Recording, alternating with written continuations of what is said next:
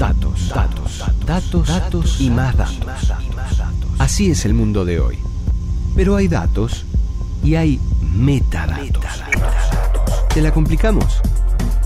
Sí, pero para entender este universo de unos y ceros, está la columna de tecnología envolviendo en sí. Metadata, con el ingeniero Danilo Espino.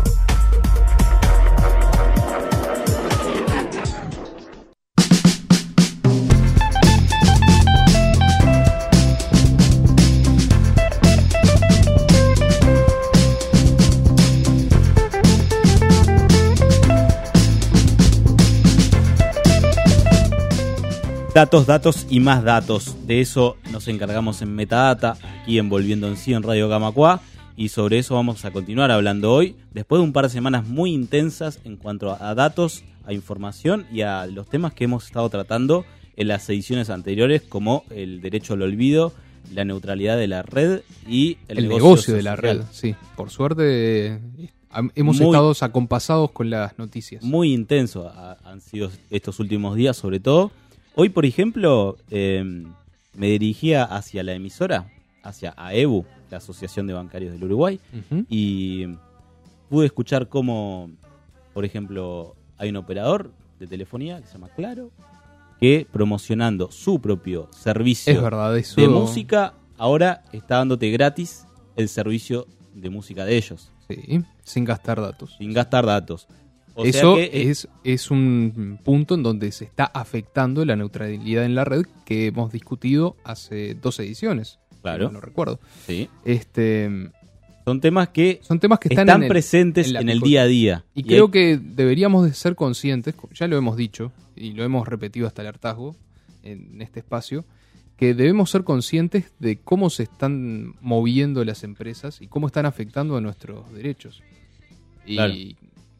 Creo que... sutilmente, sin que nos demos cuenta, pasan estas cosas y las, to- las vamos tomando como, como válidas y las vamos incorporando y nada, y así como hoy nos benefician, mañana nos pueden empezar a Exacto, ese es el tema, eso es lo que tenemos que preocuparnos, de que esto es solamente, el- están beneficiándose a ellos hoy y nos puede estar sirviendo, pero así como ellos están aprovechándose de esto, pueden perjudicarnos y nosotros, como ya lo estamos asumiendo como válido, bueno, bueno, De a poco se, sí, nos, sí, se nos va yendo de las manos.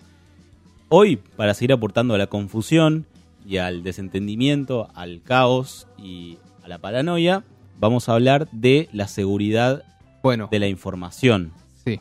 que es otro tema muy importante, que está ahí como perdido, y más allá del tema de cambiar la contraseña cada tanto, Eso, justamente, Es- cuando hablamos de seguridad de información, y antes de, antes de introducirnos en la columna de hoy, eh, cuando hablamos de seguridad de información hablamos de algo más global y genérico que la seguridad informática, que es de lo que nos vamos a...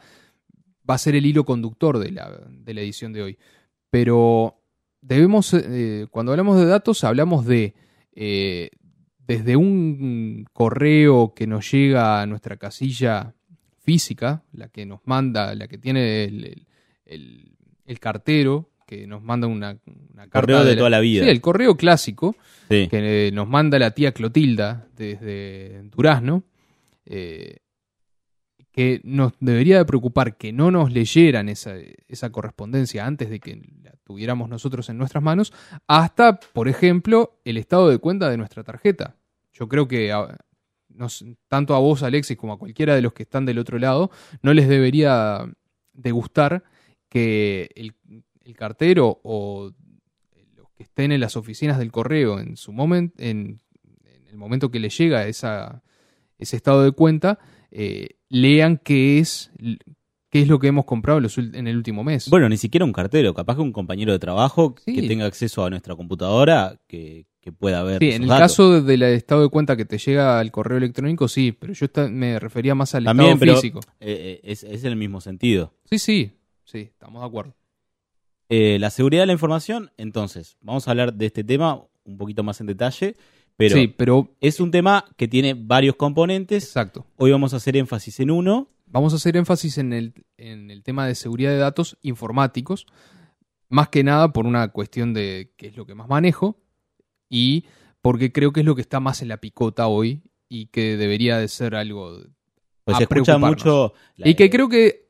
eh, lo los hackeos me hackearon y. Exacto, no sé y qué. creo que hay mucho concepto ahí que no está demasiado claro y que en realidad eh, no somos, no usamos realmente eh, bien algunas herramientas y tampoco cómo, cómo protegemos y dónde, dónde almacenamos nuestros datos. Pero antes de, ir al hilo, eh, me decía que me gustaría empezar eh, citando una frase de un profesor de la Universidad Purdue de Estados Unidos, llamado Eugene Spafford, que justamente es un experto en seguridad informática, que en uno de sus libros decía que el único sistema realmente seguro es aquel que está apagado y desconectado, encerrado en un bloque de cemento, sellado en una habitación forrada en plomo con guardias armados, y aún así tenían sus dudas de que fuera un sistema seguro. Eh, evidentemente, Es una definición un poco fuerte, ¿no? Sí, un poco, Pesimista. apoca- un poco apoca- apocalíptica. Pero obviamente no vamos a decir desde este espacio que nosotros deberíamos eh, aislar eh, todos nuestros dispositivos o computadoras, pero sí que esto es un llamado de atención. Hay que aprender a convivir con esto. Exacto. Eh, ser conscientes. Eh, entonces, cuando hablamos de seguridad es inevitable, creo, eh, no tocar el tema de las contraseñas porque es uno de los puntos cruciales en este sentido. Tener una buena contraseña no es solo una buena práctica de seguridad personal, sino de potencial seguridad comunitaria. ¿Por qué decimos esto? Porque el hacker de un sistema informático, El hacker, eh, el entendido de Carlín Calvo en el hacker, la serie sí, de los noventas, una, noventas 2000. Una serie que aquel. Voy a desviar un poquito. Paréntesis. Sí, un- Hay un video que eh, él pone un espejito y dice, láser, si cruzo me mata, se Sí. me quema o algo de eso. sí. Eso entre. Ese tipo de hackers, eso- estamos hablando de esos, eso es un hacker, Claro. por ejemplo. El que maneja. El especialista en computadoras y que puede penetrar en un sistema informático. No, no usemos el doble sentido, por favor. Eh, el hacker de un sistema, este, teniendo un punto de entrada, una vulnerabilidad, una cuenta que, a la cual puede acceder fácilmente, podría llegar a violar todo un sistema informático y entonces afectar la información de otros. Virus. Virus, exactamente. Por eso es que vamos a, a dar algunos consejos mínimos de protección de esas contraseñas.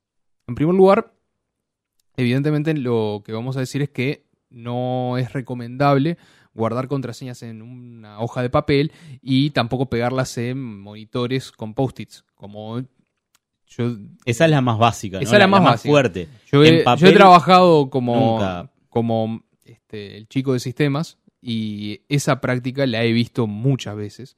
No es solamente un mito urbano, sino que realmente existe.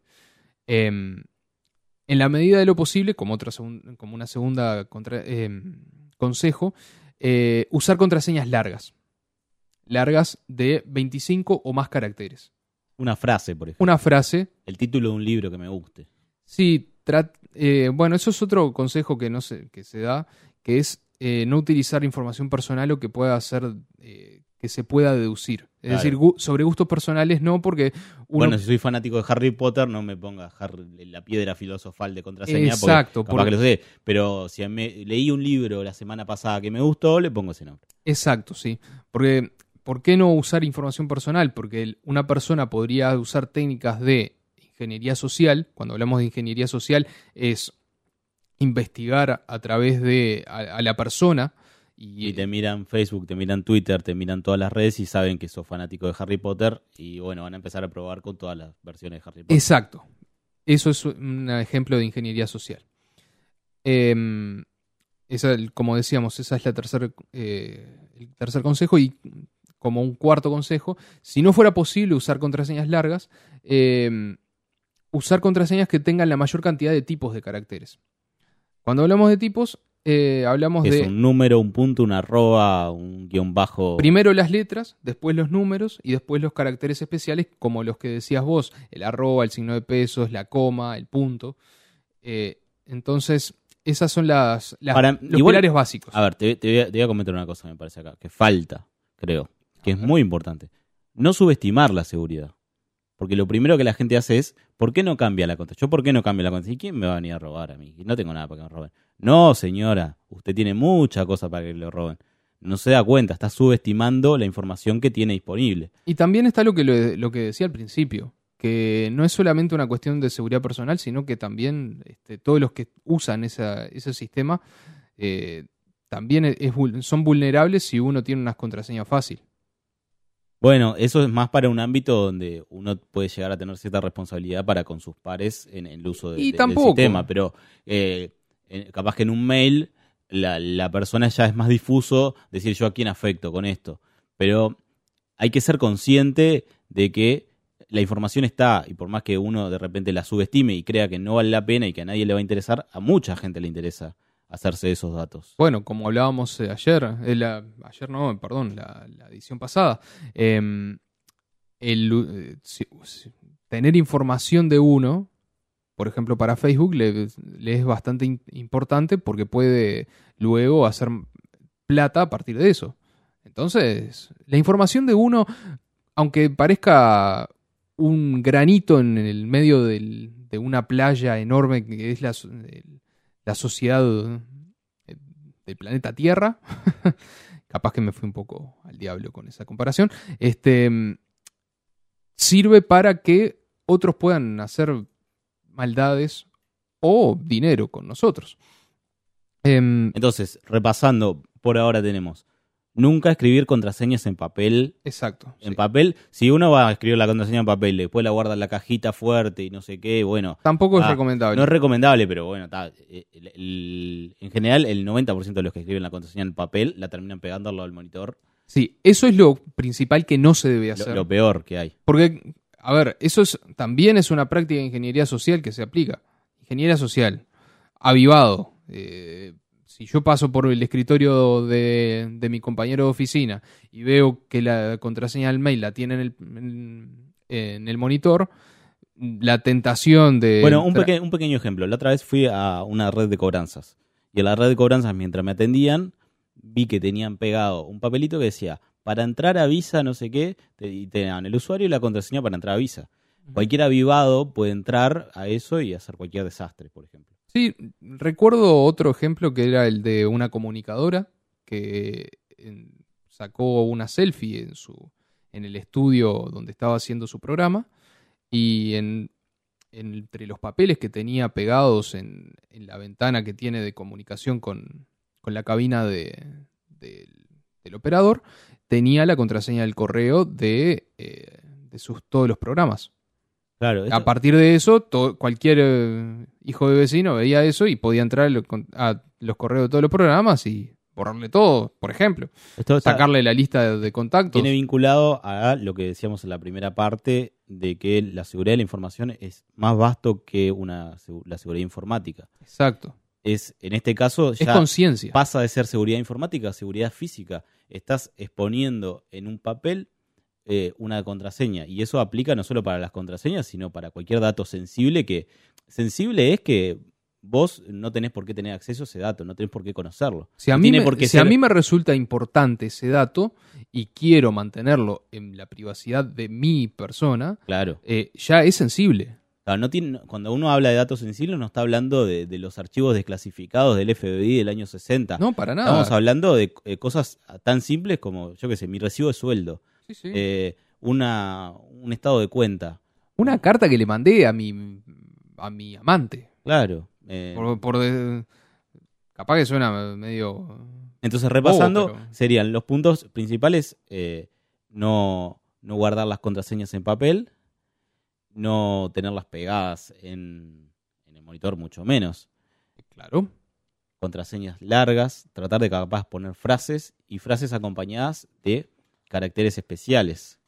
Exacto. Sí. ¿Y qué más? Bueno, la otra, la, la otra, el otro consejo que, que damos es utilizar contraseñas distintas para cada servicio que usemos. Uh, leas. eso ya está bravo, ¿eh? Bueno, ahí es, es verdad que uno tiene múltiples cuentas en muchos servicios y hace complicado que sigamos este consejo, pero para ello es que existen gestores de contraseñas. Los gestores de contraseñas son aplicaciones que eh, nos permiten eh, almacenar eh, contraseñas en una aplicación y a partir de una contraseña maestra este, se puede acceder a los diferentes servicios. Esa aplicación es la que nos loguea a otros servicios. Nos guarda todas las contraseñas y después, cuando yo quiero saber la contraseña del banco, voy y me fijo ahí. Sí, o nada. O él, o él la, la completa por mí. Él la completa por vos.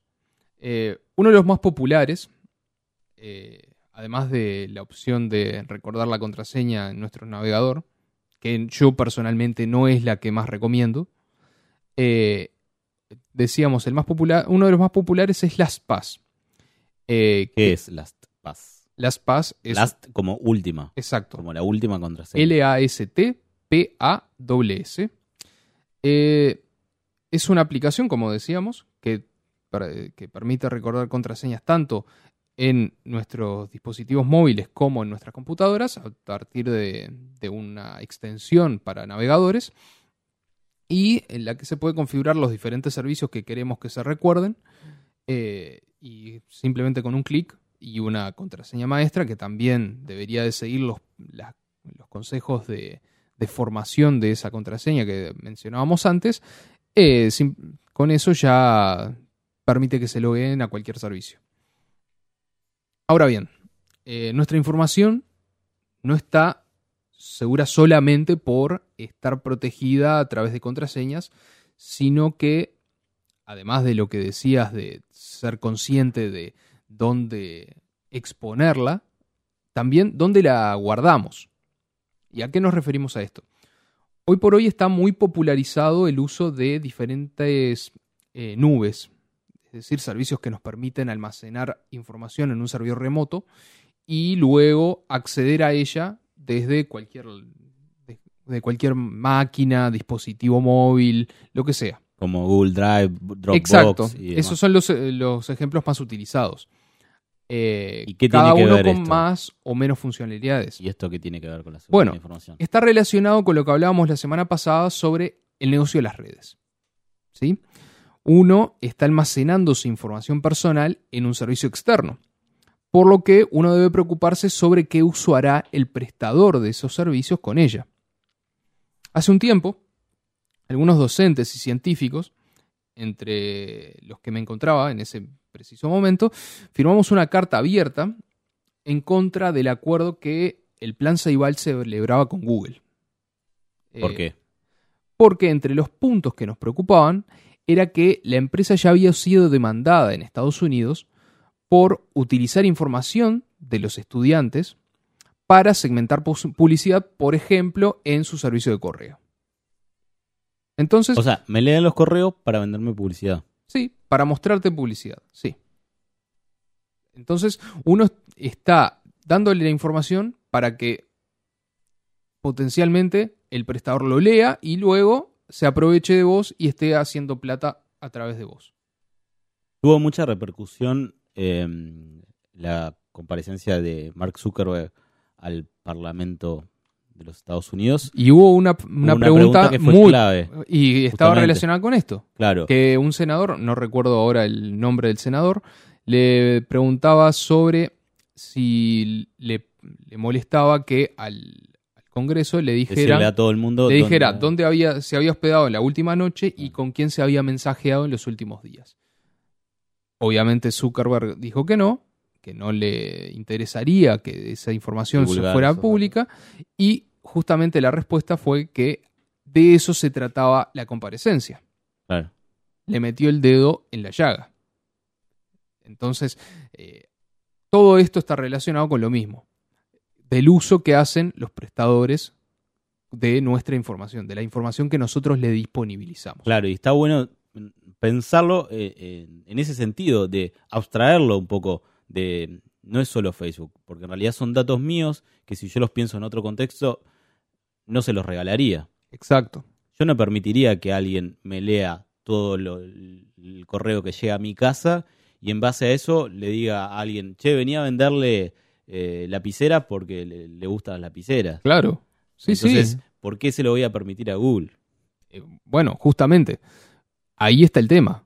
Ser consciente de dónde, a quién le estamos dando todos nuestros datos y si ese prestador de servicios eh, hace un uso incorrecto, indebido de nuestros datos, bueno, está en nosotros decidir si vamos a seguir manteniendo nuestros datos ahí.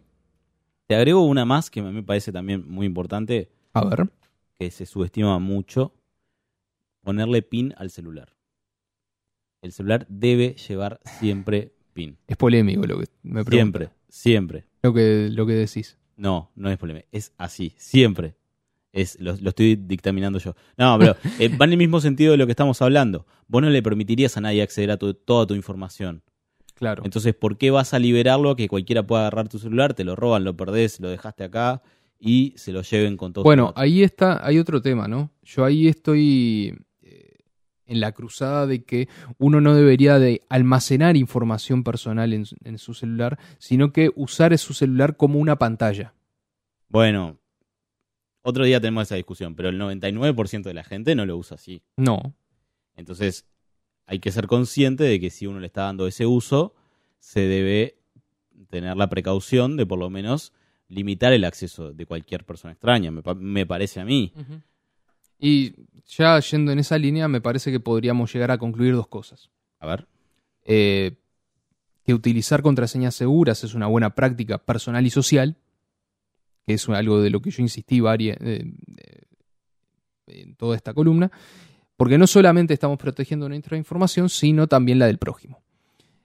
Y en un segundo orden, que hay que tener cuidado sobre dónde almacenar nuestros datos, pero no por ello hay que ser anacrónico y pensar que en guardar todos nuestros datos localmente, pero sí ser consciente sobre qué y dónde guardar nuestros datos. No sé si estás de acuerdo con, lo- con esta conclusión, Alexis. Sí, eh, no te estaba escuchando porque estaba anotando una contraseña que acabo de pegar acá en el monitor. Qué, qué lindo. Me quedé pensando en, en esto que estabas diciendo de los datos, de limitar el acceso a, a personas que no tienen por qué conocerlos.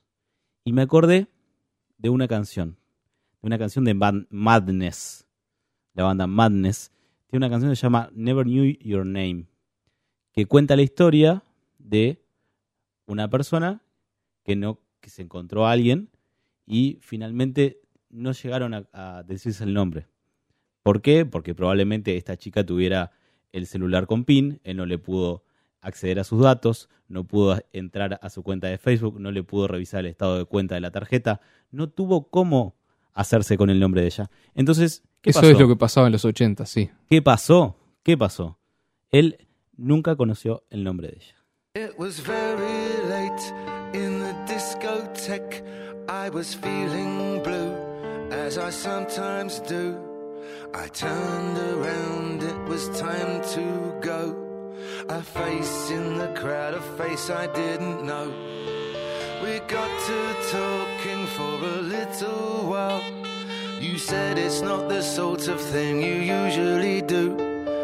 Talking to strangers so late in the night, these days you never know. Well, I thought you were nice, I even told you so. But you smiled so shyly and said to me, I bet you say that to all the girls you meet, but it isn't so. Yes, the club was closing, so we had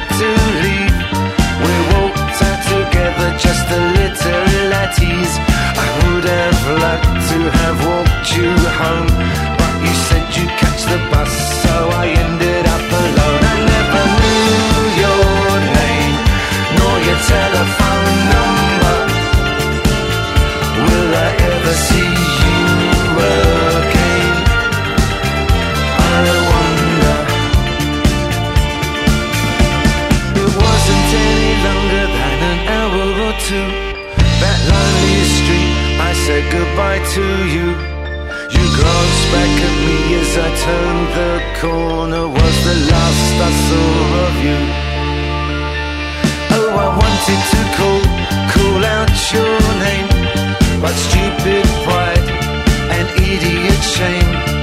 Hesitated,